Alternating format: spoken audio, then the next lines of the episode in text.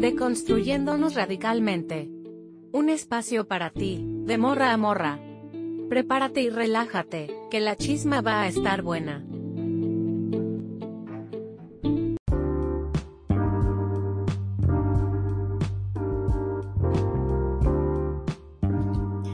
Hola chicas, bienvenidísimas el día de hoy hoy tenemos un capítulo bastante especial porque es la segunda parte del lesbofeminismo. Yo sé que muchas de ustedes lo han estado esperando. Y también tenemos una invitada súper, súper especial para que nos explique un poquito más eh, del lesbofeminismo, lo que es, la importancia de estos espacios separatistas, cómo militar todo, toda esta parte del lesbofeminismo.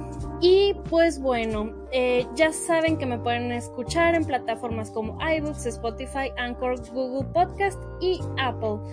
Eh, las dejo con esta maravillosa mujer que es eh, Flor Alejandra, alias Marmota.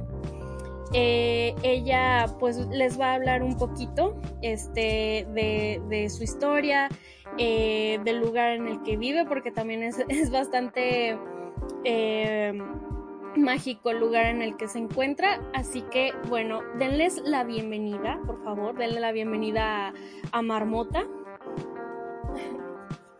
Hola a todas, este, mi nombre es Flor Alejandra, me dicen Marmota, ya contaré un poco de, por qué me dicen así. Este, tengo 34 años y, soy una lesbiana visible, eh, abolicionista y en proceso también de, de veganismo, este, pues sí, ya, ya no consumo cadáveres y pues también con esta conciencia, ¿no? Y bueno, yo vivo en un espacio que eh, le denominamos Casa Ramona em, y pues bueno, también ahí hay una historia, el por qué. Y vivo con otras compañeras lesbianas. Una de ellas es mi pareja y otra es otra compañera abogada. Este, y pues bueno, ya con este proyecto de la casa llevamos más o menos unos cuatro años y este y pues muy contenta y bueno también un poco nerviosa es mi primera mi primera entrevista este muchas gracias por por pues por esta oportunidad esta propuesta me parece muy muy, chida que, que existan estos espacios para nutrirnos y sobre todo tener información de, de compañeras lesbianas. Y pues eso, no sé, para empezar. Ok, muy bien. Este, perfecto. Pues platícanos un poquito más de, de esta proyecta, este, la que, la que vives, eh, respecto a Casa Ramona, o sea, en qué consiste este lugar, eh, cómo es que nace este lugar, cuál es la historia, porque recordamos que el episodio pasado estábamos hablando de separatismo. Eh, yo creo que muchas de ustedes también tienen muchísimo interés en saber sobre estos espacios autónomos, eh, pues de mujeres para mujeres y mujeres lesbianas, más que nada. Bueno, pues Casa Ramona nace, bueno, el nombre, eh, bueno, primero, pues la casa es de, de, mi compañera Sandra, este, y recuerdo que fuimos a un encuentro de mujeres aquí en, en Guadalajara, se llamaba Encuentro de Mujeres que Luchan, Comandanta Ramona. Ya sabíamos un poco del de movimiento este, del EZLN, pero este, en ese encuentro hablaron de la comandanta Ramona, ¿no? La comandanta Ramona este, fue una mujer zapatista que motivó a las mujeres eh, en, pues en territorio zapatista para alzar la voz.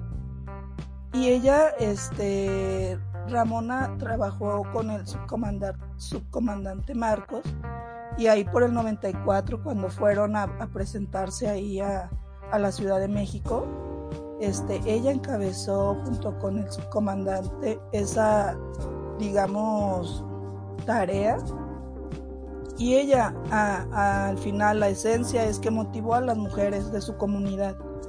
Y entonces, este, en este caso, mi compañera Sandy, pues ayudaba a muchas mujeres y a mí también me, ayudó bastante.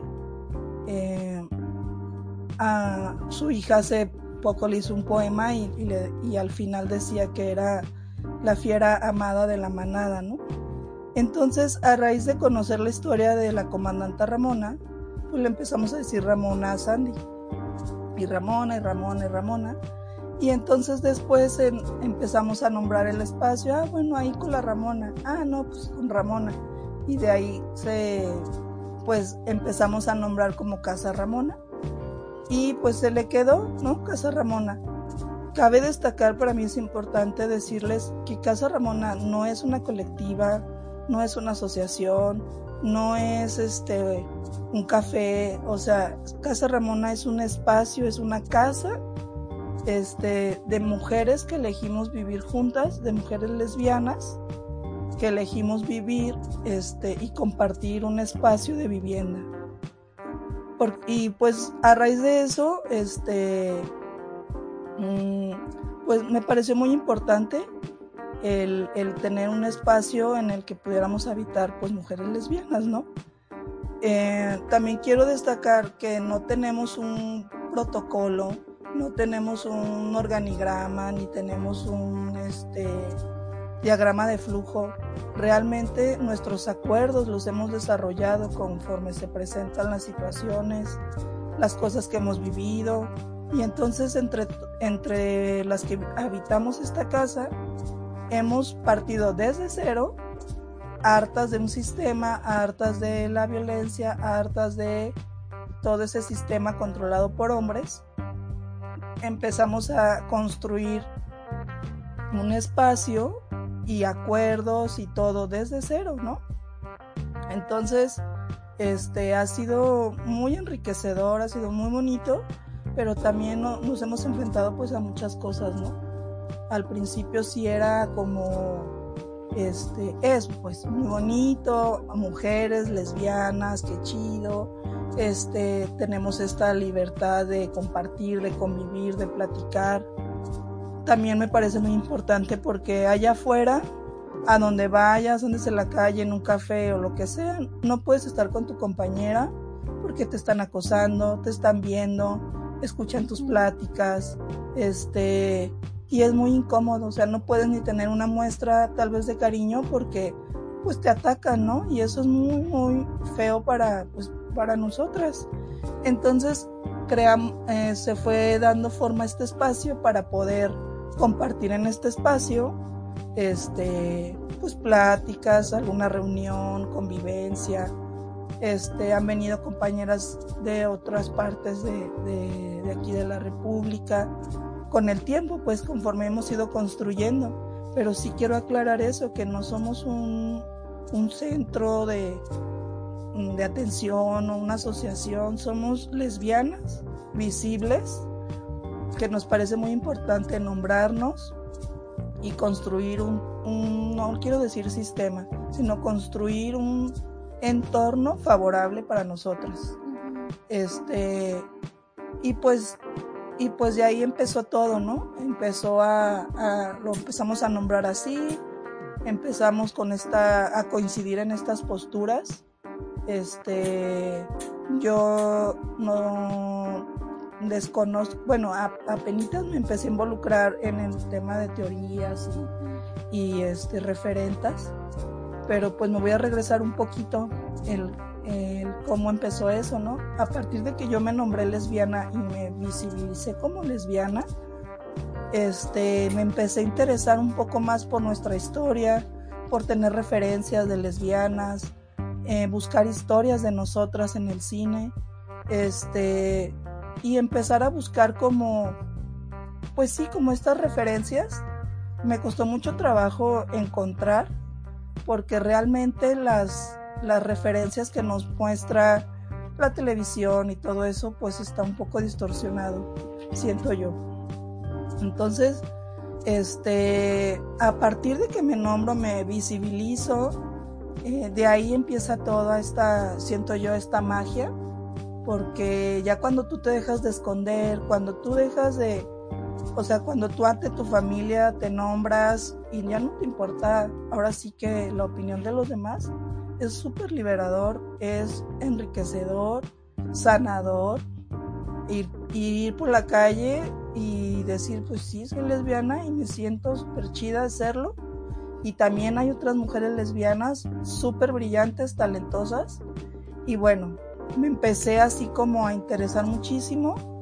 Eh, y bueno, traigo un proyecto de documentar nuestra existencia lesbiana. A partir, ese, ese proyecto nació aquí en, en Casa Ramona, porque empiezo a ver a compañeras lesbianas, empiezan a venir, empiezo a ver sus historias, sus experiencias, lo que nos comparten. Y todas esas historias y, y, esas referencias yo no las encuentro en ninguna, o sea, no las encuentro, por ejemplo, en el cine. Solamente he encontrado a una mujer lesbiana directora que se llama Ángeles Cruz. Este, con ella eh, ha, ha, hecho unos cortos que las invito a que, a que los busque. Uno se llama La Carta y me gusta mucho porque ella retrata a las lesbianas indígenas. Entonces, son, son unos cortos pequeños, es un corto pequeño, pero con mucho significado y con un final feliz. O sea, no es un final como todos esos finales de películas de lesbianas, que de verdad he hecho, he hecho yo mucha crítica cuando hacemos aquí este, estas reuniones y así, que nos encontramos con amigas que, siempre las historias son súper trágicas, este, se esconden toda la película o este, se condenan toda la película y sufren y, y, sacrificio y o no sé, o sea, entonces a mí eso no me no me no me inspira, pues al contrario, o sea, de hecho ya ni veo esas películas, ya ni las veo porque me da mucha tristeza ver eso cuando yo lo que vivo aquí en el espacio, en Casa Ramona, es muy diferente. O sea, muchas de nosotras pues atravesamos muchas batallas con las familias, con la sociedad, con nuestros entornos, pero al final tenemos una convivencia súper chida y muy, muy enriquecedora, muy genias. Este, hay unas que cantan, hay unas que están en la academia, hay otras que están este, Mm, que son funcionarias, no sé, pero que al final coincidimos en ser lesbianas, ¿no? Porque sí, somos súper diferentes. Mm, mm, no coincidimos ah, en muchas cosas, pero en ser lesbianas sí, ¿no? Entonces, eso es lo que nos une. Tampoco pretendo que todas seamos iguales, porque es muy bonito cuando nos encontramos y esa, hasta esos debates, ¿no? Son muy enriquecedores. Entonces, bueno, pues más que nada, pues va por ahí, este... Y, y la importancia de, pues, de estas espacios, ¿no? O sea, de, de rescatarlas y de tener en cuenta que eh, existen pocos lugares como estos. Uh -huh. O sea, y, y este tipo de lugares son muy inspiradores para las mujeres en realidad. Sí, fíjate que en enero vino una compañera que es activista, este, y estuvo aquí unos días y ella decía, es que deberían de existir más casas ramonas en otros lugares, porque, porque literal ella cuando vino se quitó su, ¿cómo podríamos decir? Su escudo, porque ella es activista, anda en calle, este, está, apoya a las, a las madres de, de, de víctimas de desaparición forzada. Entonces ella llegó aquí y dijo, es que es mágico, es súper chido este, estar entre mujeres, estar entre lesbianas, aunque las posturas sean diferentes, pero poder compartir, convivir, interactuar, hacer comida, otras platicar, otras bailar, otras descansar incluso. O sea, hay, hay un cuarto de descanso para las visitas, para este, incluso hay compañeras que aunque no, aunque viven aquí en Guadalajara, pues en sus casas no pueden descansar y vienen aquí a echarse un café, a dibujar, a descansar, a distraerse o a nutrirse. Entonces, cuando yo empiezo a escuchar todo eso que dicen de este espacio, pues me llena muchísimo, ¿no? Y digo, wow, pues es súper importante que existan espacios como este para mujeres lesbianas. O sea, porque incluso aquí cuando hacemos alguna reunión, ah, es con anticipación, lo planeamos y a las invitadas les decimos que se pueden quedar para que sea como más seguro, para que no tengan que salir a la noche o hacer un gasto o incluso peligrar, ¿no? Porque luego irse de, de medianoche y todo eso. Entonces, buscar las condiciones para que sea más, pues más práctico para todas y seguro, sobre todo seguro. Este, hay muchas cosas que trabajar, hay, como les, como te dije en un principio, no tenemos una, un organigrama ni lo es, ahora sí que conforme se han presentado las cosas nos hemos ido organizando. Este, también ha habido, han existido diferencias. Ah, ya, por ejemplo, ya pues dos compañeras ya no viven acá. Eh, tratamos pues de, de, entrar en el diálogo de, de, que si ya no se coincide, pues como finalizar la, la relación o, o, que van a, a, emprender otro tipo de, de, proyectos. Este, para mí este espacio ha sido muy importante porque me, me ayudó a desarrollar como hábitos, ¿no? hábitos, porque al vivir con otras compañeras y a tener áreas en común, pues aquí tengas piso político, lo que tú quieras, pero pues tienes que tener hábitos, ¿no? Para que la persona que sigue utilice el espacio, para que la otra, la persona que sigue utilice la cocina. Este, no es una casa común porque es una casa amplia, pero que también se están realizando varios trabajos de mantenimiento que son costosos, que son pesados, este, que después ahorita como la lluvia no nos favorece mucho en eh, esos trabajos que estamos elaborando, que tenemos que hacer entre nosotras con nuestro presupuesto, con la idea de poder habitar el espacio de una manera más cómoda pero pues sí nos hemos enfrentado a muchas cosas, ¿no? A que se nos mete el agua, a que eh, la estructura de la casa, este, pues a veces con la lluvia no nos ha favorecido. Este año nos organizamos un poco más y empezamos a impermeabilizar y empezamos a hacer como trabajos para prevención, pero implica dinero, implica pues esfuerzo, dedicación y pues todo eso, ¿no? Este, Ahora sí que esta vez mmm, no ha habido goteras como otros años, uh -huh. porque nos pusimos de acuerdo y nos organizamos, ¿no?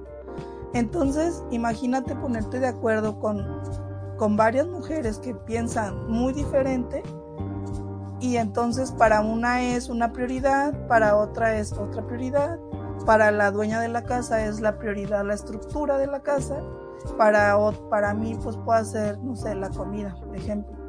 Entonces, llegar a acuerdos, dialogar, escucharnos, este, decirnos las cosas, ha sido pues, pues muy fuerte porque, bueno, yo, en mi caso, yo no vengo acostum yo no venía acostumbrada a decirle a mi compañera lo que no me gusta o decirle mi sentir con referente a ciertas acciones. Venía con estas formas y pues todavía porque no me siento este totalmente ya súper radical o algo, pues no. La verdad es que todos los días sigo aprendiendo eh, de lo que observo de mis compañeras, de mis acciones, o sea, todos los días aprendemos. Entonces fue un poco difícil, empezamos a, a tener juntas mensuales para dialogar sobre los temas de la casa, sobre los sentires, los pensares, había charlas como de cinco horas, ¿no? De, de, desahogo, porque, pues no, como te repito, no estamos acostumbradas a decirnos las cosas, estamos acostumbradas a acumular, a guardar, a callar, y pues y no. terminar con esta idea, ¿no? De que las mujeres no se pueden llevar bien con otras mujeres. Exactamente. Que no pueden convivir en, en un mismo espacio. Exacto, sí se puede, pero también yo con el tiempo he, he cambiado esa visión yo, yo antes decía, sí, todas las lesbianas juntas, qué, qué bonito. pero a veces no se puede, no se puede con todas por lo mismo que te digo, por formación, por en criterios, por este por diferentes pisos políticos, porque no sé, ya de ver, de verla, pues como que no hubo un, no se fluyó. Entonces yo sí cambié esa, ese pensamiento de todas juntas. Yo creo que vamos a estar las que quieran estar y las que podamos coincidir en ese momento. También cambió mi visión de decir, ay, juntas por siempre. No, o sea, también ha ido cambiando mi pensamiento. Creo yo que este espacio es así como mm, te da algunas herramientas si tú quieres o tú lo que observes que, que te pueda aportar, abonar, pero es una herramienta que al final o la desarrollas aquí o la observas o no sé, o la creas y te la llevas. Ya no creo que todas por siempre. Creo que este espacio sí es muy importante que este espacio va, va a recibir a muchísimas más mujeres lesbianas, pero que vamos a estar en constante como circulación, como fluir, como, bueno, llegaron unas, eh, se nutren y luego vienen otras, se nutren y esos que se nutrieron probablemente después regresen y nos nutran, ¿no? Entonces, este, no sé, pues pienso que, pues eso, que es muy importante y que que es muy bonito, pero también me queda claro el por qué. Este, yo antes me preguntaba, ¿por qué no nos articulamos? ¿Por qué las lesbianas no nos unimos? ¿Por qué?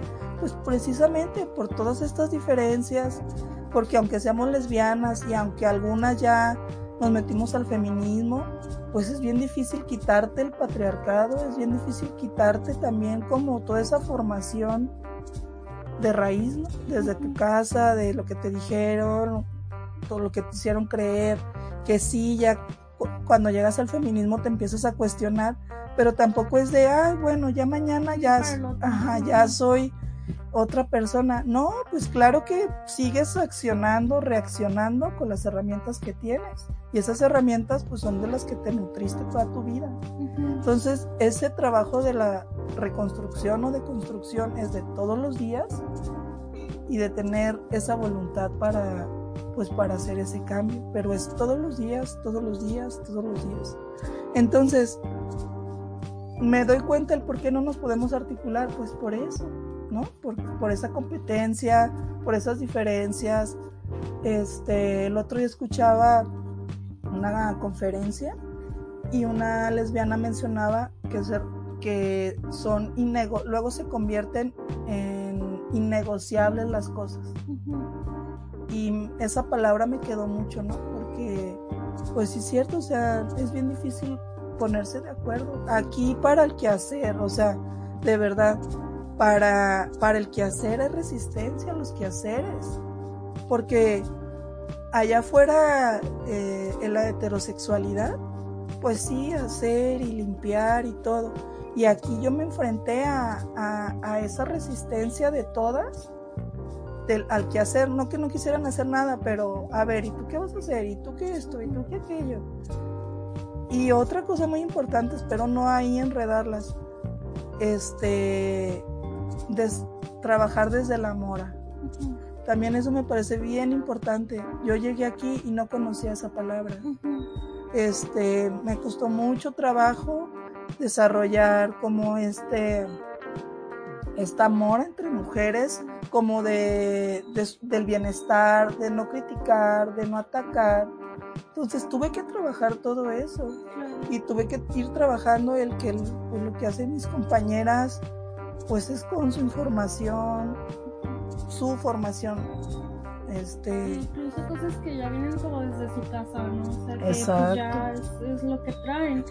y, y, esta convivencia, eh, incluso como también se puede llegar a transformar en, en simplemente en amor entre mujeres, ¿no? y cómo se vive el amor entre mujeres. O sea, para ti, ¿qué es el amor entre mujeres? ¿Cómo vives el amor entre mujeres eh, dentro de Casa Ramona y fuera de Casa Ramona? Ay, pues qué pregunta.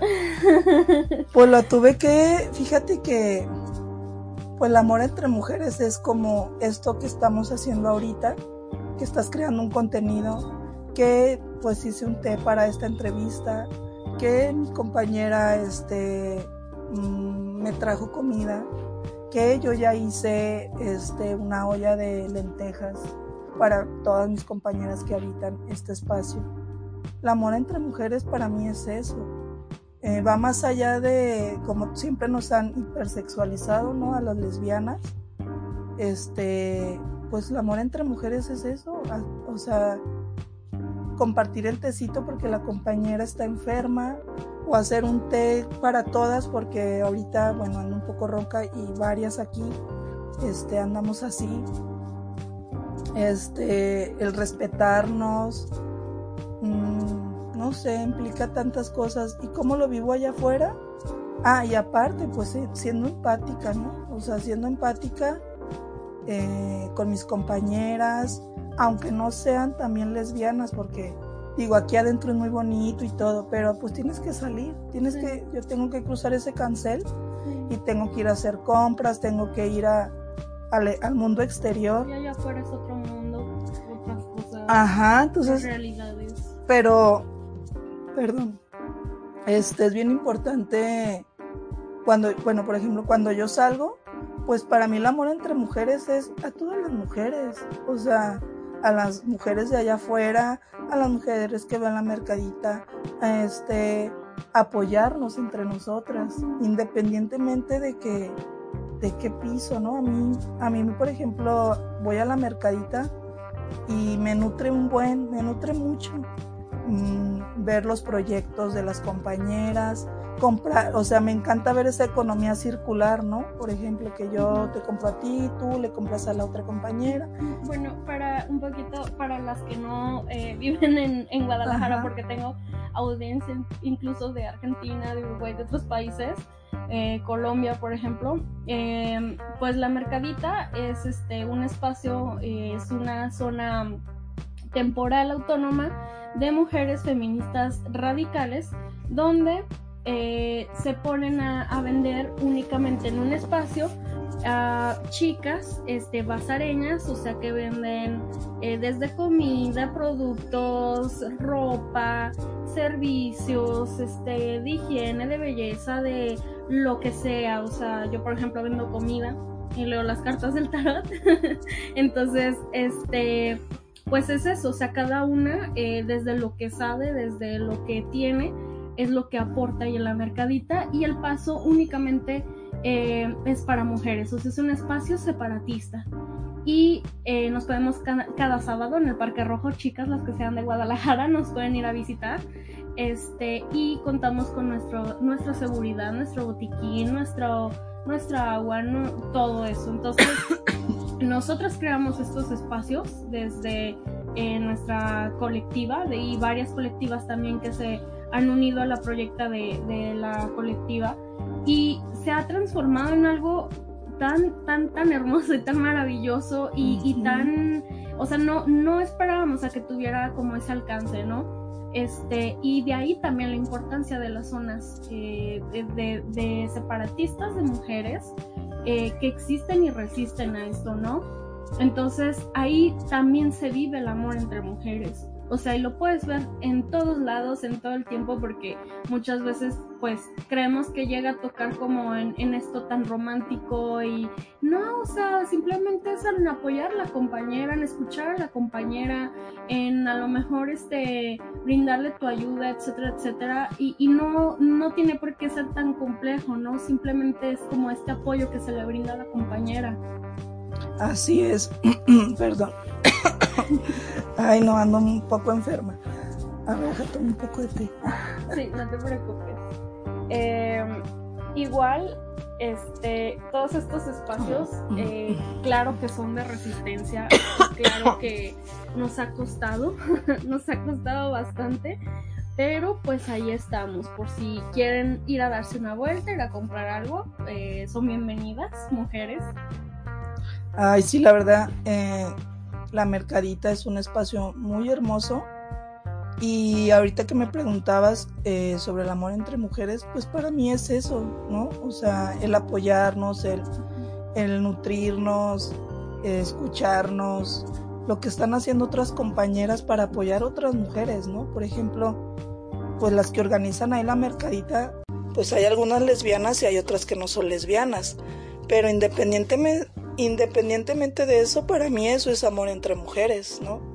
Este, lo que se vive ahí, amor entre mujeres, cuando vienen a este espacio también, ¿no?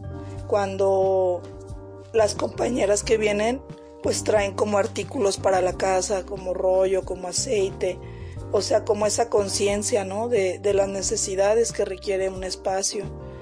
Este, y pues es eso. También amor entre mujeres es pues decirnos las cosas, ¿no? el, el, a veces pues cada una tiene su realidad, cada una tiene su criterio pero también decirnos cosas que, que, nos ayuden a crecer. Creo que también considero que eso es también amor entre mujeres. Este, yo le decía hace un momento a una de mis compañeras, este, porque ella me decía, ¿qué sientes cuando ves a otras lesbianas? Y yo le decía que, que, empiezo a ver sus talentos, sus, sus herramientas, y no es romantizar, ¿no? Pero es como un, un orgasmo cerebral, ¿no? Cuando, cuando es, veo sus creaciones, veo sus habilidades, detecto cosas muy chidas que al final es como un espejo, ¿no? De decir, ah, eso que detecto, pues también tengo yo esas cosas, ¿no? Y pues no sé, me parece, me hace muy chido, pues el podernos vincular de estas formas este, y empezar a construir comunidad, porque eso es lo que hemos estado haciendo en este espacio, construir comunidad, este, y pues como les decía, eh, ha sido toda una experiencia muy enriquecedora, pero también pues ha habido muchas situaciones a las que nos hemos enfrentado, diferencias entre nosotras, discusiones, este, separaciones, rupturas, eh, porque pues una cosa es que digas, ay, sí, una casa de lesbianas. Sí, pero como te, como, te decía, con el tiempo hemos ido como desarrollando acuerdos. Ahí tenemos un pizarrón en, en, la cocina, en el comedor, donde hay acuerdos. Este, uno de ellos es pues cuidar a, las plantas, a las gatis, eh, a, a, nosotras y hay tlacuachas en este espacio porque hay unas Qué bonito. Hay, como unas, este, a espaldas de, este espacio hay como un vivero y pues en la madrugada noche eh, se cruzan las tlacuachas. a saludar, a, a saludar, a visitarnos. Entonces, este, pues ese es uno de nuestros acuerdos. Otro es comunicar asertivamente sentires, pensares, emociones a la persona con la que sientes eso, ¿no? Este, y uno que es muy importante y como que esa es la tesis de este proyecto, hacerte cargo de ti misma. ¿Y qué es hacerte cargo de ti misma? O sea, es súper complejo. Y por eso digo que ha sido muy hermoso, pero tampoco quiero romantizar que, ay, sí es guau, para mí lo es. Pero gran parte ahorita esto de mi garganta también parte de varias situaciones, varias emociones, varios eh, procesos y este no quiero romantizar también como la relación que a veces también ha sido difícil este compañeras que se fueron eh, pues también o sea con visiones diferentes eh, con sentires diferentes y pues y pues también son válidos no lo que cada una cree, lo que cada una su realidad es válida. Entonces también yo he aprendido a respetar los procesos de mis compañeras, eh, a este, pues sí, es que ya con, con la marcha te vas dando cuenta, ¿no? Tal vez para mí, por recoger mi plato ya es costumbre, ya lo traía, pero para otras, pues no lo, no lo hacían. Y no está mal decir, ay, pues es que tú privilegiada y no lo hacías. Pues no, pues no lo trae desarrollado. Entonces es que la persona en primera reconozca. En segunda, que quiera trabajarlo. Y en tercera, que tenga la voluntad de decir, sí, ya lo reconocí, lo voy a trabajar y tengo la voluntad todos los días de hacerlo, de cambiarlo. Entonces, coincidir con compañeras para vivir con esas tres características. Siri. Ok. No. Ay, perdón. Encontrar, coincidir con compañeras que quieran eso mismo. Pues por eso vivimos tres o cuatro, ¿no? Este, porque es muy difícil, es muy difícil pues poder coincidir en esas tres cosas. Porque pues desde mi información. Este, pues yo tengo mi idea, mi, pareja tiene, bueno, mi compañera tiene su idea, otra compañera tiene su idea.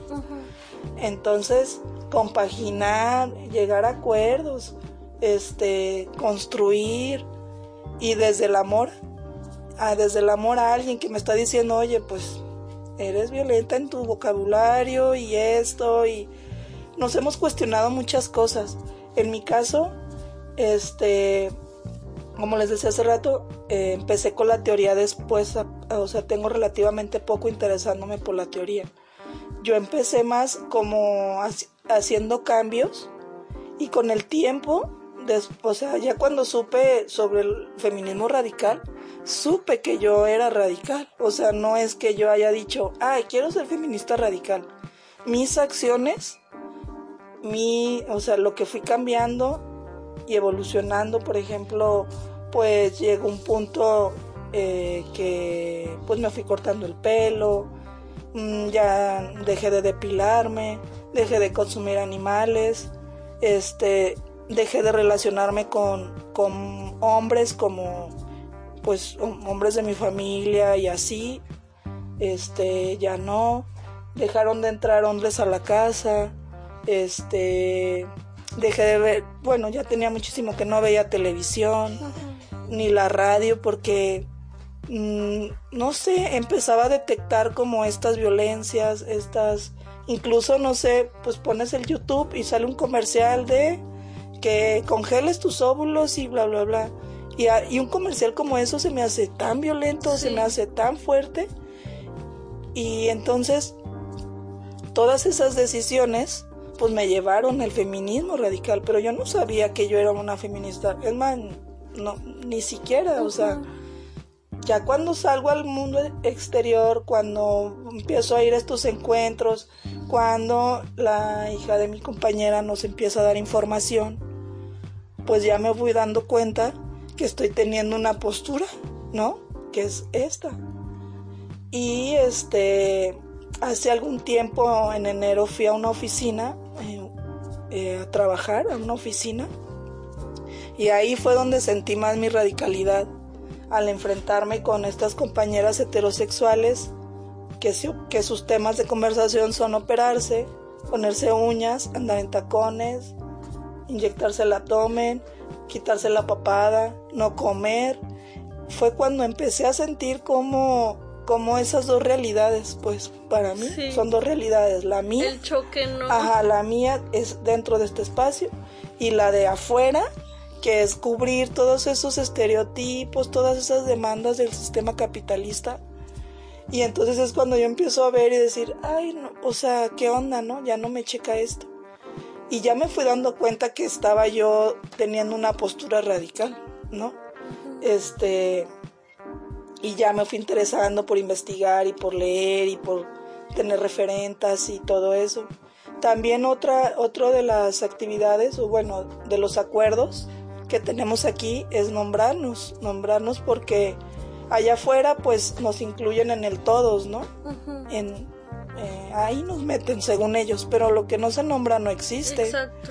Entonces aquí es este que vamos a la tianga, que nosotras, em, Ustedes. ustedes, Sí. Amora, em, no sé, este, la mercadita, y empezamos con la A, con la con la A, tanto con la A que cuando yo ya estoy afuera, me cuesta decir ustedes, ¿no? Ya me acostumbré a decir con ustedes, Amora, y todo eso, o sea, Es político y también. aparte, el que tú leas esta información, el que tú leas de feminismo, el que tú te acerques a todo este tipo de teorías y, esta y este cambio de vocabulario, te influye, perdón, te influye un buen en tu persona. Y claro que hay un cambio aquí adentro. O sea, yo tengo una relación de ocho años. Este. Y toda esta información me ha repercutido en mi relación. Este, a tal punto que ahorita estamos en un proceso de que yo me voy a ir a otro cuarto. No porque no haya un, ya no haya un sentimiento, sí lo hay. Y hay, una, hay ganas de compartir. Pero llegué, llegué yo al punto de darme cuenta que mi compañera tiene unas necesidades y yo tengo otras. ¿No? Entonces, también empecé a, darme cuenta que mi relación tenía ciertas similitudes a las relaciones heteropatriarcales. Entonces, ha sido toda un revuelo porque de ti misma, porque es muy fácil decir, ay fulanita, ya la viste, que... Pero de ti misma, de tu relación, de tu persona, darte cuenta que estás replicando, pues lo que tienes, es lo que les decía hace rato, lo que tú tienes, pues lo replicas, estás en este proceso de deconstrucción, pero si no estás como, pienso yo que al tiro, pues lo, lo replicas y, y todo eso. Entonces, ha sido un proceso para mí, para mi compañera, el plantearle, oye, pues yo tengo otras necesidades, o yo quiero hacer esto de de documentar y pues no me, no me vas a dejar mentir, tú que haces esto, estos podcasts, pues es editar, es, es, estar en la computadora, si me entiendes? Entonces requieres concentración, requieres dedicación. Ella pues está haciendo otra actividad o está teniendo una llamada o qué sé yo, o sea, tenemos necesidades diferentes pero eso no implica que ya no exista un sentimiento o ya no queramos compartir. Sí queremos, sí quiero. Y ella también conmigo. Pero, este, pero llegar hasta ese punto sin meter como, ay, ya no me quiere, ay, las, la, el amor romántico. Porque el amor romántico también está entre las lesbianas. Entonces, si no te lo sería incongruente, creo yo, y se lo he dicho a ella, sería incongruente de, nosotras no llegar a ese tipo de, de análisis, de conclusiones y de adaptarnos a los cambios, porque todo esto que pasa y que veo y que observo y que comparten otras compañeras, pues, pues sí te transforma. Entonces yo ya llevo ocho años con, con ella en relación, compartiendo una misma recámara pero ya ahorita estamos en un proceso de que yo me voy a ir a otro cuarto dentro de la misma casa, o sea, pero yo otro cuarto porque pues tengo otras necesidades. Y entonces también eso es amor entre mujeres. El, respetar lo que tú quieres, lo que yo quiero, aunque seamos compañeras.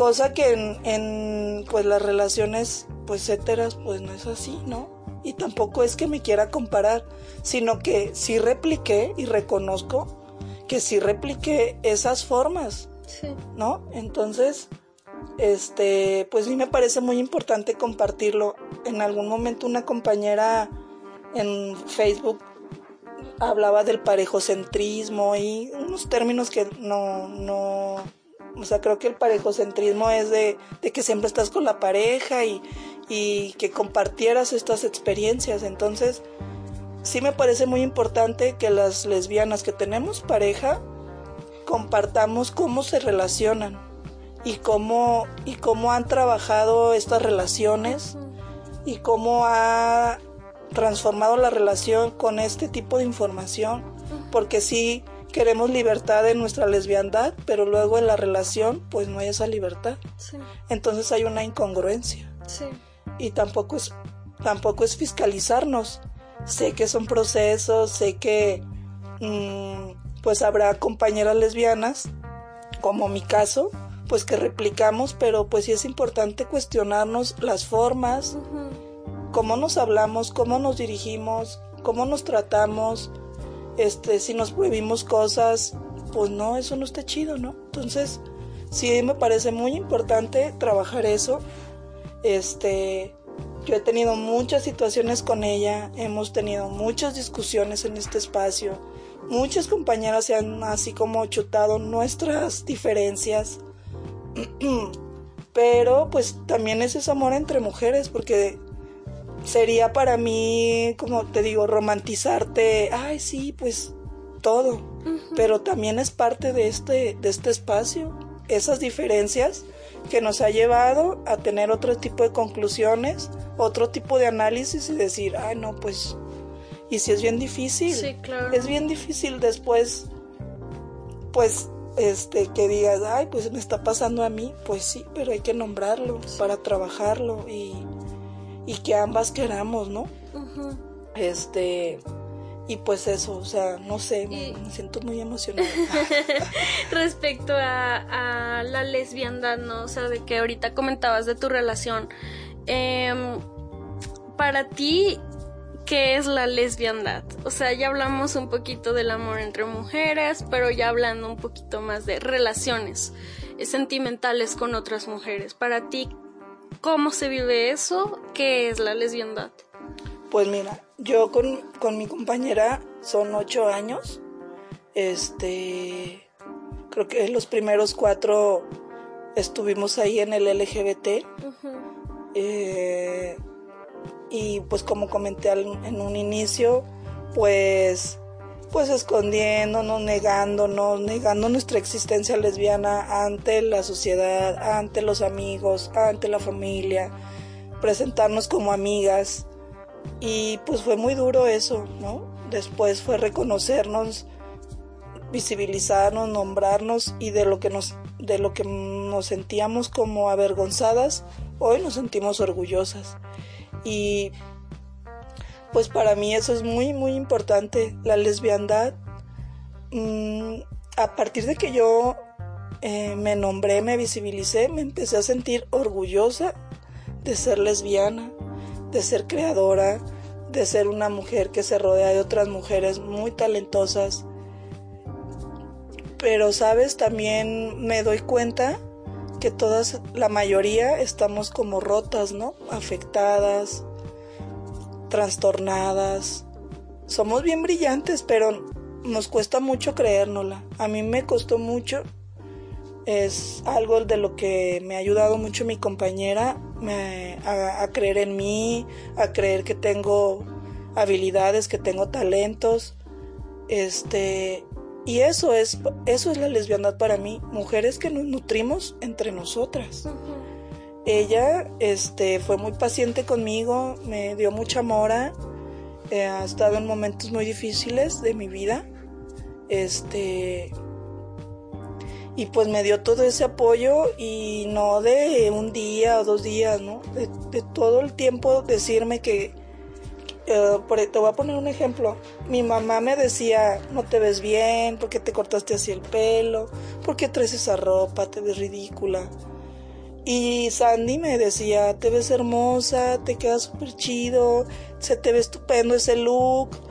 Entonces tuve que ir luchando con toda esa programación.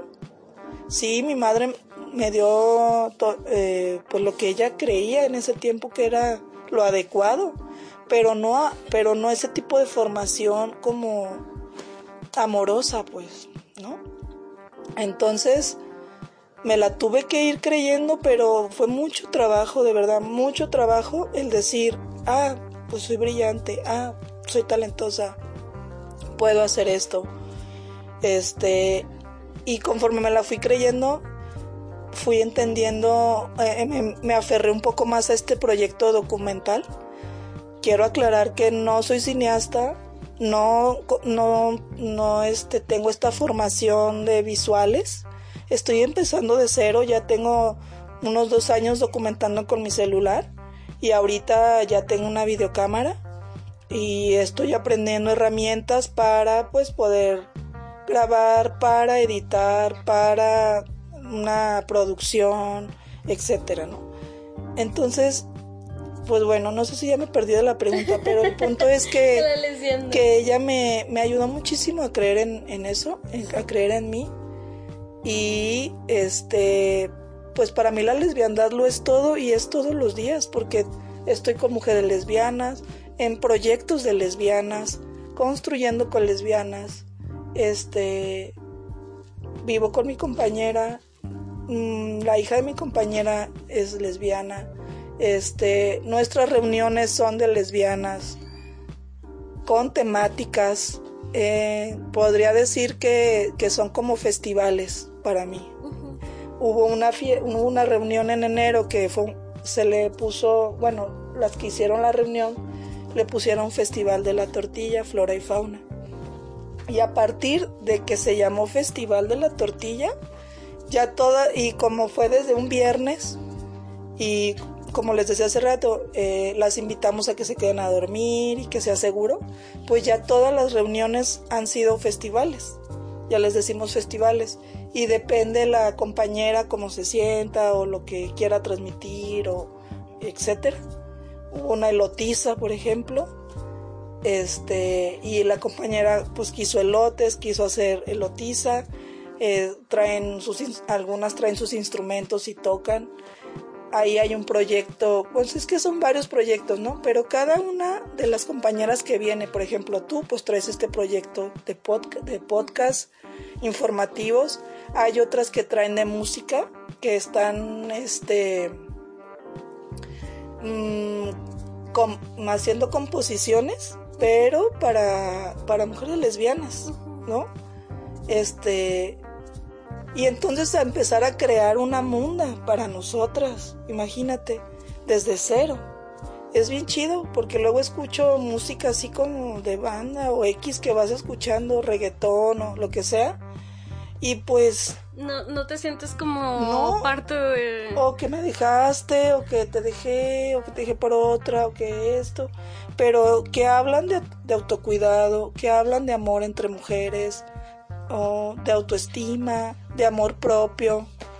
Entonces, cuando escucho esas canciones, cuando están aquí mis compañeras, que aparte les gusta improvisar y van creando la música, uy, o sea, me parece así como fabuloso.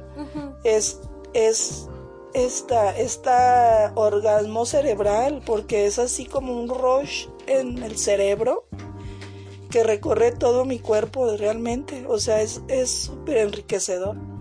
Entonces para mí la lesbiandad pues es eso que habito todos los días y que elijo compartir con mujeres brillantes. Sí, que también traen sus procesas, pero son mujeres brillantes. Y bueno, también he aprendido aquí en, en este espacio a, pues a, como les creo que eso se los mencioné hace rato, a respetar esos procesos de mis compañeras porque a veces pensamos que les estamos haciendo un bien, ¿no? Pero para ti el bien es una cosa y para ella es, otra. Es subjetivo, ¿no? Exactamente.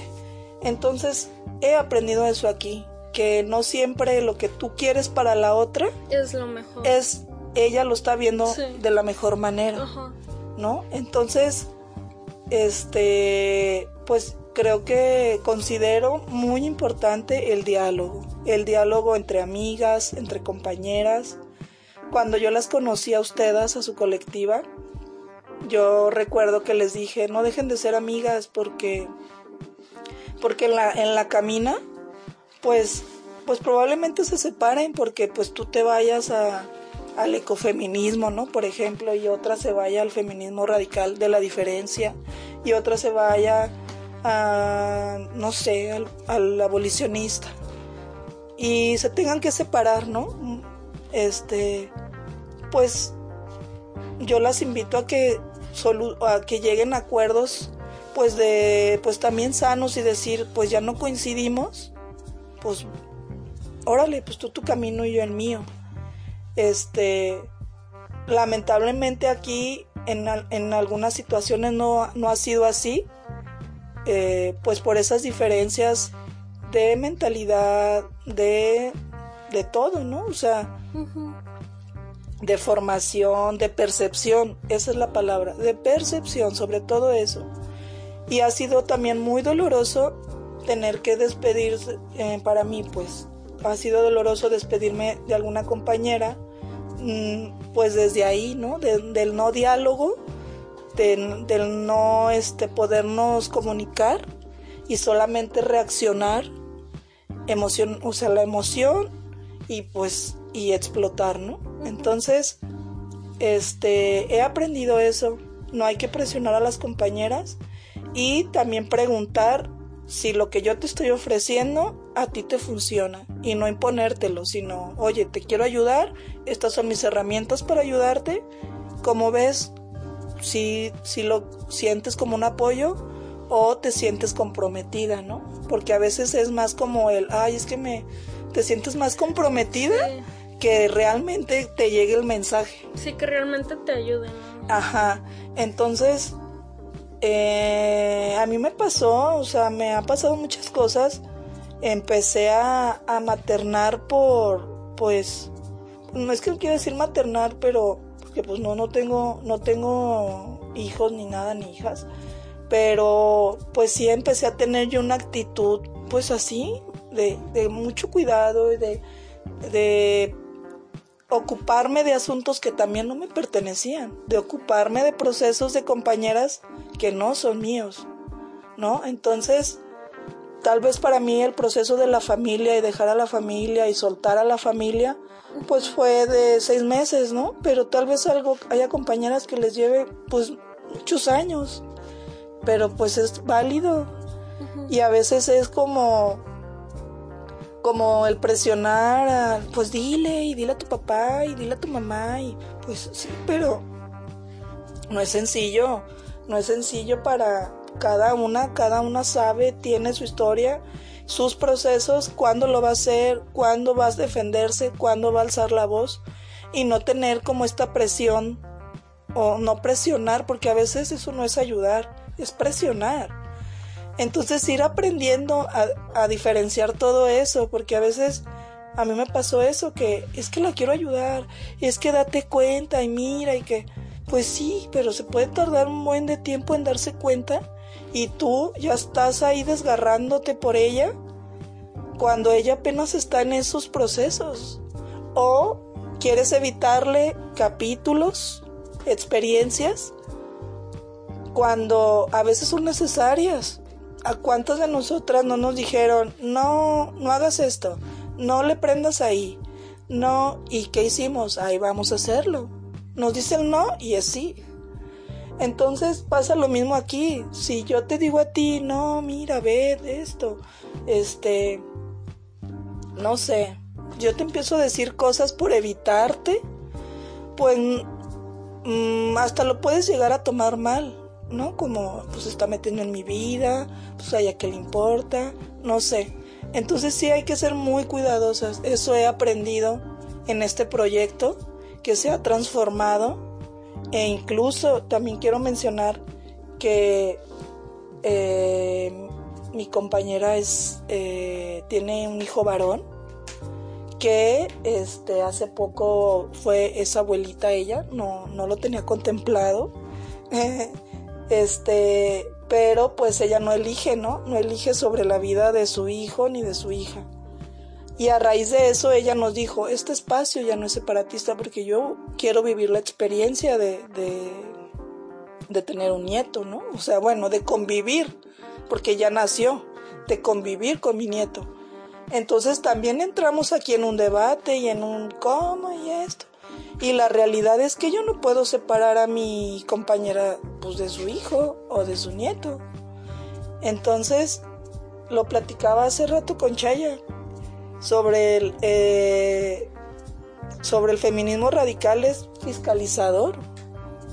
Y el feminismo radical de la diferencia es este el separatismo es simbólico porque el que ella tenga un nieto o un hijo, pues a mí, pues no me tendría por qué influir en mi piso político y, y todo eso, ¿no? Entonces, entramos siempre en mucho debate porque, pues yo no soy mamá, pero ella sí. Y ella es mamá de un, de un vato. Y ese vato ya tiene un hijo. Entonces, pues entrar como en esos debates y cómo lo vamos a manejar y cómo lo vamos a trabajar y cómo vamos a, a continuar con nuestro el desarrollo de nuestro proyecto independientemente de este pues de todo, ¿no? O sea, de, de este tipo de situaciones. Entonces, pues eh, por eso desde un principio comentaba, se ha ido desarrollando de acuerdo a todas las cosas que se nos han presentado. Este, y pues ahí vamos, ¿no? O sea, creo que tan solo este tema nos daría para hablar muchísimo más. Y este y ella no deja de ser, no, no, deja de tener una postura radical, pues por tener un hijo varón, ¿no? Entonces hemos entrado ahí en todas esas análisis y pues sí, ha sido, como les decía, muy enriquecedor, muy, muy bonito, pero pues de mucha confrontación. ¿no? De, darnos cuenta de nuestras formas, de pues de todo eso, ¿no? Entonces, este y tener, por ejemplo, una relación pues con el hijo de ella, llegar a acuerdos de pues qué días va a venir, este, o en qué él, va a participar, si va a venir, o cosas así, ¿no? Porque pues imagínate si si pues como les decía Chaya hablábamos hace rato y que eso el feminismo ya cuando ya te metes a la teoría pues es súper fiscalizadora entonces pues llega un momento porque a mí me pasó pues te tuerces y te tuerces y te tuerces pero pues en cuanto tú sales pues vas a ver vatos y te subes al camión y es un vato y tomas un Uber y es un vato entonces pues es bien difícil. O sea, también llevar como un separatismo al 100. Entonces, cuando yo leo del feminismo de la diferencia, pues ya no me siento tan fiscalizada, ¿no? Como, bueno, o sea, pues tengo que inter o sea, tengo que ir a la tienda y pues es un vato. Créeme que, que a raíz de todo de esto, siempre trato de ir con mujeres, porque también eh, que hace rato me preguntaste, el amor entre mujeres también es eso, buscar servicios de mujeres, ir, este, comprarle a mujeres. Mm, em, veía un post hace rato que, que estaba un, un vato con un precio más barato que el de una mujer y entonces le compran a la mujer. Y el vato dice, ¿por qué le compras a ella si tiene más caro? Pues porque es mujer. ¿no? Entonces, apoyarnos, o sea, apoyarnos entre nosotras. Y pues bueno, no sé, creo que ya me metí aquí todo el podcast. Está bien. Este, ¿y cómo para las chicas, siguiendo con esta pregunta de la lesbiandad, para las chicas que están interesadas en la lesbiandad, que, porque tengo muchísimas compañeras que no han dado como ese ese saltito, ¿no? A, la lesbiandad y tienen muchas preguntas, este, a lo mejor no se han como cuestionado lo suficiente, a lo mejor su entorno es otra cosa, viven otras cosas. ¿Cómo se puede llegar a ella? Porque muchas eh, tienen como este, piquetito, ¿no? De es que me quiero lesbianar, pero no sé qué pasa y bla, bla, bla. Entonces, eh, tú como tu vivencia, este, como lesbiana, ¿Qué, nos puedes decir al respecto? Pues yo creo que es importante informarse. Eh, en el caso de aquí de las de Guadalajara, pues informarse sobre espacios o colectivas lesbofeministas. Este, no recomiendo acercarse como a al arco iris, no porque pues ahí en el arco iris también estamos invisibilizadas. Más bien es acercarse como a estos grupos, hay varios grupos, este, varias colectivas. Por ejemplo, la información que tú compartes es muy importante y tener otro tipo de referencias, porque no lo van a encontrar en Netflix ni, mm, por ejemplo, yo las series que he visto de Netflix, una que otra, porque luego me cuesta mucho trabajo, este, pues estamos bien invisibilizadas. Buscar información sobre lesbofeminismo, este, por ejemplo, hay un proyecto de, de unas compañeras de poesía, poesía safística, que es un proyecto de mujeres lesbianas que escriben poesía. Y, está muy bonito porque ya tienen dos fanzinas y mandaron lesbianas de varias partes del mundo sus poemas y los integraron en, en una fanzina. Este, las chicas evidentemente que llevan este proyecto son lesbianas, entonces también podrían empezar a acercarse a este tipo de proyectos. Este, mm, no sé si puedo mencionarte a mi, puedo mencionar a mi compañera Rosario. Rosario Quirarte también es una mujer lesbiana, abogada, defensora de los derechos humanos este, trae, un, trae varios proyectos autogestivos, este, y es una mujer lesbiana, maestra, eh, abogada, que también este, me gusta mucho compartir con ella porque te explica súper bien y acercarse a ellas es muy importante. Mi compañera también es una mujer lesbiana visible que también comparte información se llama Sandra Elizabeth. Ella comparte también muchos posts, mucha información de, nosotras, del borrado de las mujeres. Este, ¿a quién más podría mencionar?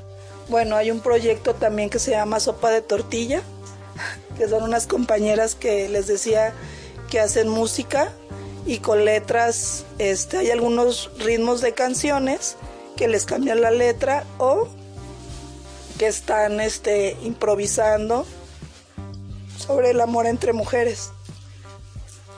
Perdón. Y por ejemplo, eh, este año el, el, evento de visibilidad lésbica fue ahí en al lado del museo Musa, enfrente del edificio de la UDG. Este, y fue un evento muy hermoso de visibilidad en donde ahí se encontraron, bueno, se pronunciaron, podría decirse, varias colectivas y dieron talleres, dieron charlas, vendieron fanzinas, etcétera. Este, y también me doy cuenta que cada vez más es como más visible, cada vez hay más información, cada vez hay este pues más información para nosotras. Pero sí es importante que, que, investiguen y sobre todo las fuentes eh, de información y, poderse acercar pues, pues este tipo de proyectos de lesbianas exclusivo de mujeres sobre todo es muy importante.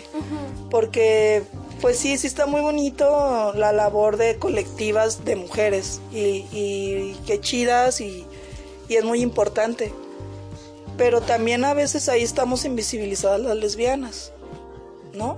Entonces sí me parece muy importante que las lesbianas nos podamos reunir para hablar pues de lesbianas, porque luego vas a la colectiva de, mujeres heterosexuales y pues tú quieres hablar de tus cosas que te atraviesan y, y pues no, tampoco hay una, no hay una empatía, no hay una comprensión, pues porque no son lesbianas. Viven otras realidades. Viven otras realidades y entonces sus comentarios o su manera de ayudar pues puede resultar violenta, agresiva, ofensiva. Sí, yo sé que, que tal vez no tienen esa intención, pero está, como les decía hace rato, está bien normalizado todo y entonces te quieren dar un consejo y pues te terminas súper afectada por lo que te dijeron.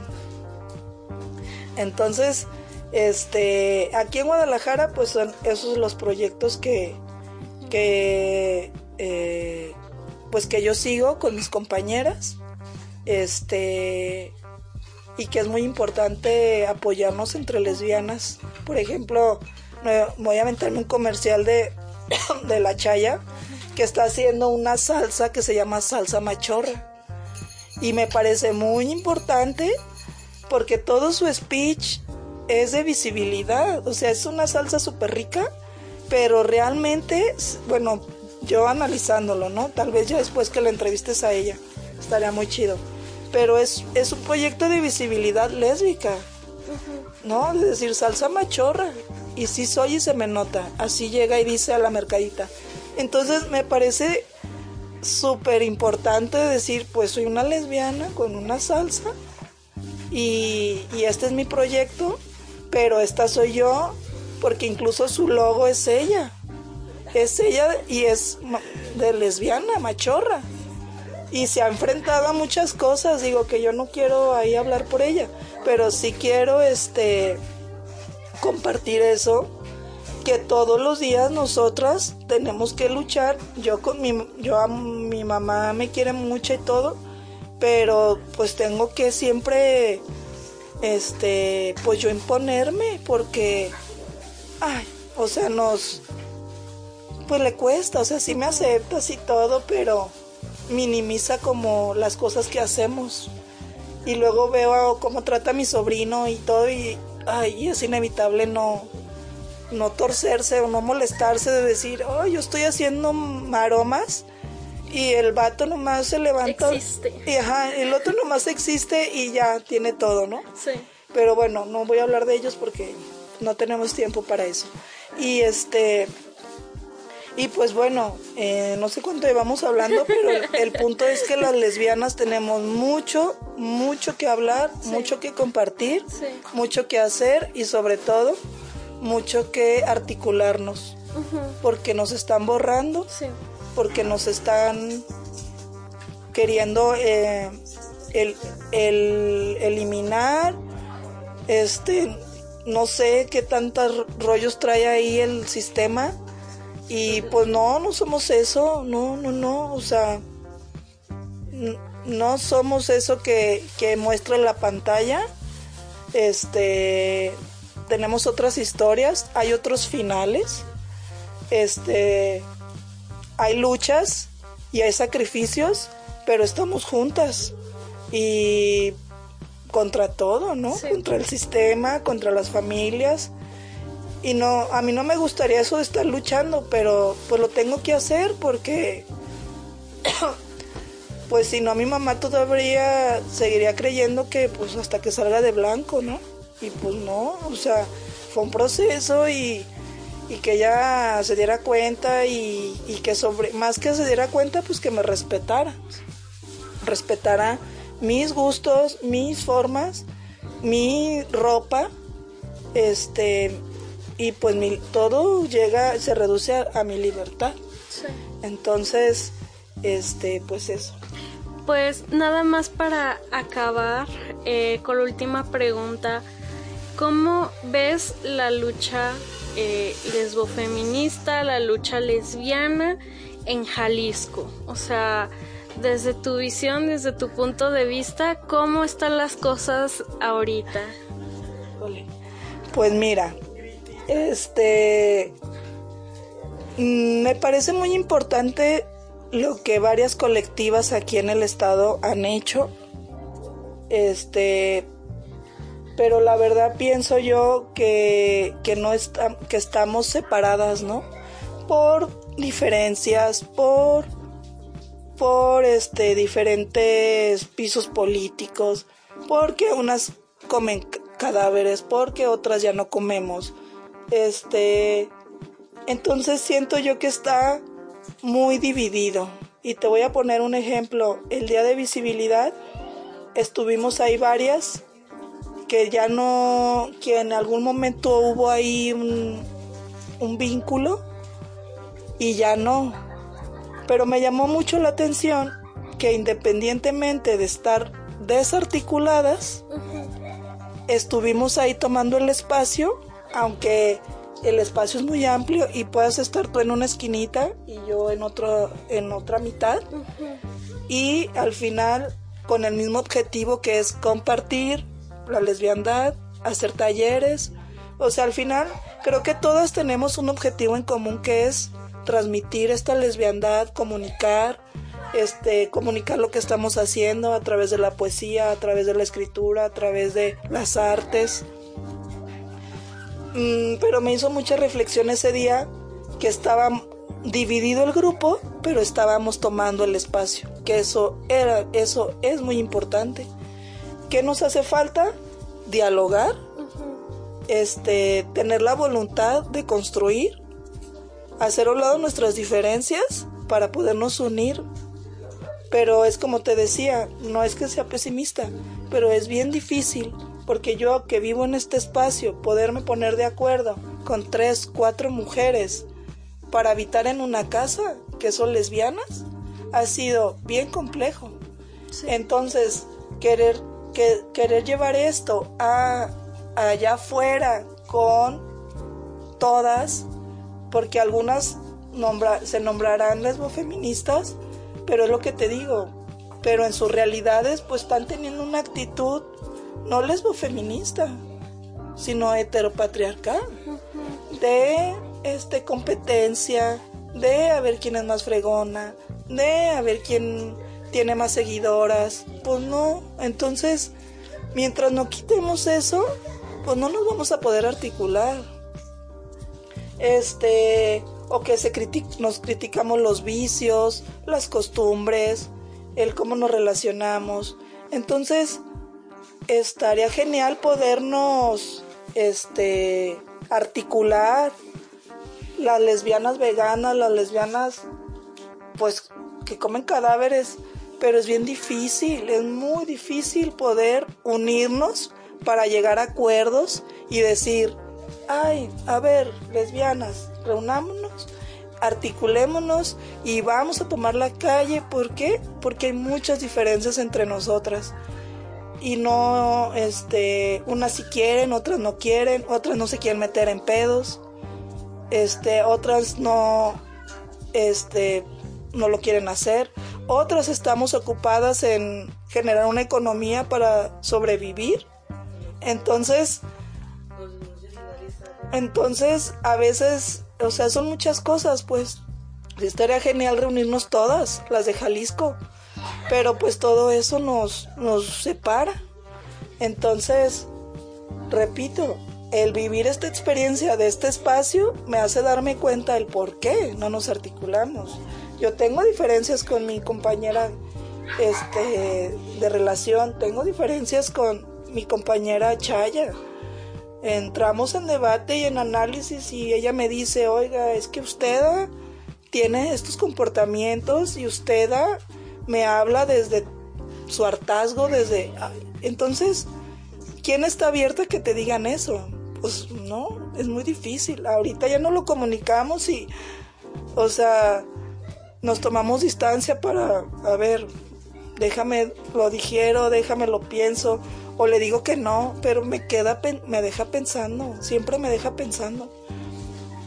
Entonces, ella y yo tenemos viviendo, ¿qué? ¿Seis meses, querido? Seis meses. Seis meses de construir en una vivienda, en tener esa voluntad de escucharnos y, y pues ese apoyo, ¿no? Pero con ella, o sea, con una. Ahora imagínate con 50, ¿no? Entonces... Ajá. Ah, ese es otro rollo, ¿no? Pero, pero aquí hay signos de fuego, signos de aire, y yo no había analizado esas cosas, ¿no? Antes yo decía, Ay, pero claro que sí influye, yo soy fuega, mi pareja compañera es fuega, la chaya es aire. Entonces, pues claro que también influye, que si hay puro fuego. Mm, en fin, siento que nos hace falta eso, tener esa comunicación, esa apertura. Yo deseo que, pueda llegar un momento que sí lo, lo logremos, porque siento que se vienen tiempos más difíciles para nosotras, por el borrado de las mujeres, por el borrado de las lesbianas, por esa imagen de lesbianas que está dando el Hollywood que no, que no es, este, lesbianas mutiladas, no, o sea, la verdad es que eso no somos. Yo amo, o sea, me he, aprendido a amarme, a aceptarme toda, toda mi cuerpo como es. Este, pero no somos esa imagen. Entonces me parece muy importante podernos articular. Ojalá lo logremos porque porque sí he observado las luchas de compañeras este que están solas. Jan María está con un documento histórico de las lesbianas y, y me parece muy, muy oportuno y brillante todo lo que ha hecho, pero es ella sola. Sí hay algunas colaboradoras con ella, pero la imagen, eh, la que da la cara, es ella. También hay un, hay un, un corto de ella que se llama Dulce Rebeldía, de Jan María, que habla un poco de su historia y se lo recomiendo mucho que lo vean. Este, y es ella. Ves a una Karina Vergara, pues es ella Karina Vergara, ¿no? Pero no un colectivo. Y cuando, y si tú te pones a investigar un poco, Karina Vergara también estuvo en una colectiva y todos han estado en colectivas, pero que al final se terminan separando, este, pues por muchos factores, ¿no? Pero entre ellas pues las diferencias de posturas, de objetivos. Entonces, en resumen, es muy importante si van a hacer una colectiva, si van a hacer un grupo, eh, no sé, de mujeres lesbianas, un círculo de lectura, un bloque negro, lo que vayan a hacer en, en grupo como consejo es que tengan o que hablen sobre el objetivo de hacer ese grupo. Sí. El objetivo, a ver, ¿qué queremos? Ah, pues esto y esto. Ah, ok, escribirlo, ponerlo, enmarcarlo, qué sé yo. Pero es bien importante porque a veces nomás nos reunimos por esa emoción y somos lesbianas y todas juntas. Pero si no hablan de, a ver, ¿qué queremos? ¿Hacia dónde vamos? ¿Cuál es el fin o cuál es la idea de podernos reunir? ¿Para qué? Este, es muy importante que primero las cartas sobre la mesa, porque si no ponen las cartas sobre la mesa, pues va a haber muchas más diferencias Sí. y sobre todo la comunicación. Si no hay comunicación, este, pues, pues no, no se va a poder avanzar. Y por último, pues también quiero decir que es muy importante nombrarnos, visibilizarnos, este, desde los proyectos que puedan, ¿no? Desde el dibujo, desde la música, desde la poesía. Yo, yo traigo este proyecto de documentar nuestra existencia lesbiana, eh, documentar lo que pasa en este espacio, las mujeres que vienen a este espacio, sus historias, en medida que me lo permitan, lo voy a ir compartiendo y este y contar otras historias, porque esas historias que cuenta Netflix, pues no, o sea, yo no me siento identificada con las lesbianas que que proyecta estas plataformas. No no me siento identificada ni mis compañeras se sienten identificadas. Entonces, estoy documentando este estoy documentando nuestra existencia lesbiana. No sé cuánto me tarde o cuánto me lleve a hacer un documental, pero pues ahí voy de a, po- de a poco y este aprendiendo herramientas para darle forma y poder hacer cápsulas o hacer este documental o hacer una serie porque de verdad es como una serie, para mí ha sido una serie.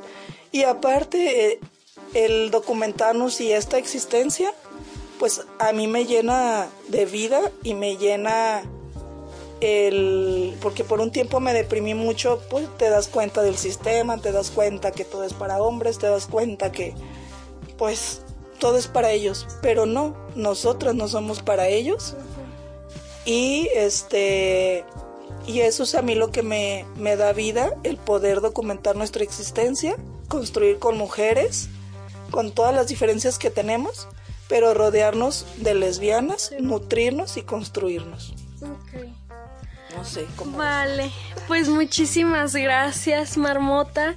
Este, estoy súper agradecida porque me hubieras eh, concebido esta entrevista. La verdad es como súper importante ya empezar a, hablar de esto, hablar de estas espacios, eh, hablar de, de, lesbianas principalmente, ¿no? Y de cómo se vive esta lesbiandad, del amor entre mujeres. Es súper, súper importante. Yo, yo trato eh, ahora más que, que, nunca ahora en este mes de la diversidad, eh, pues simplemente hacerlo de puras mujeres, o sea, y de lesbianas, ¿no? O sea, porque somos las más borradas, las más, este, ignoradas, entonces, eh, hacerlo este mes que no sea del GBT, que sea del, del L, Nada más, de las lesbianas, sí, de puras lesbianas. Y pues muchísimas gracias. Este, y, y bueno, chicas, este, para que tomen nota y aprendan de, de aquí, de la compañera de Flor. Eh, es, estas espacios, claro que son posibles, claro que se pueden eh, llevar a cabo. Eh, y pues espero que les haya ayudado muchísimo en su proceso. Saben que eh, pues las quiero muchísimo. Muchas gracias por escucharme.